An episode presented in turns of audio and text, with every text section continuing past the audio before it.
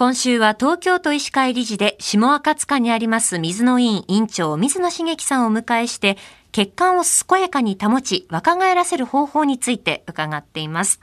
今朝は血管や血流が認知症のリスクにもつながるということについて伺っていきたいと思いますが、はい、血管は認知症とは無関係ではないんですね。そうですね。うん認知症といったらですね、まあ皆さん多分頭の問題があるだろうと、はい、皆さん思うと思うんですね。そう思ってました。はい、頭にももちろん血管があります。はい、で特に動脈硬化が起こることによって脳の血流が落ちる。これは脳の機能が落ちるってことですから基本的にはその脳の機能が落ちるっていう一番の分かりやすいのは認知機能が落ちるということになるかと思います。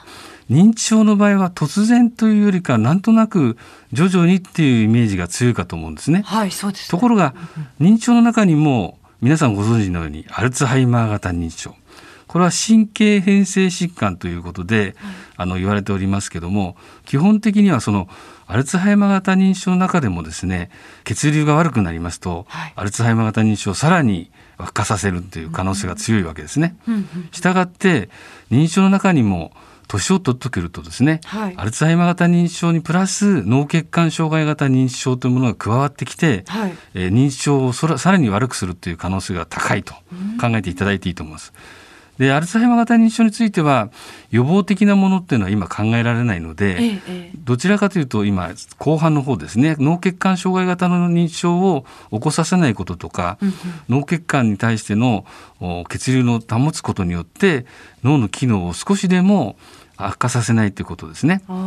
で皆さんご存知だと思うんですけど、まあ、若年性の認知症っていうのもありますが、はい、多くはやっぱりご高齢の方がなる方ことが多いので、ご高齢の方要するに動脈硬化が進む方そういう方にとってアルツハイマー型認知症は単純に、えー、脳血管障害型の認知症が加わってないと言わなくてむしろある可能性が高いと考えていただいた方がいいと思うんです。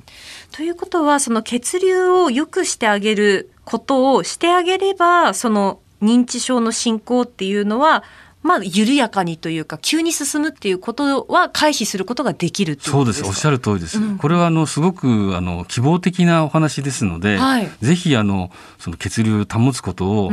主眼にですね、いろんなことをやっていただきたいと思います。うん、他に、その血管や血液がこう、傷む原因というのはどういったものがありますか？血液の流れが悪くなることによって起こるので、結局ベースにですね、血管が硬くなる。うんそういったものが起こってくると問題なんですね。で皆さんあの頭の中の血管ばかりをあの考えることもあるかもしれませんけど、はい、実はあの頸動脈っていうのここの首のとこにあるドクドク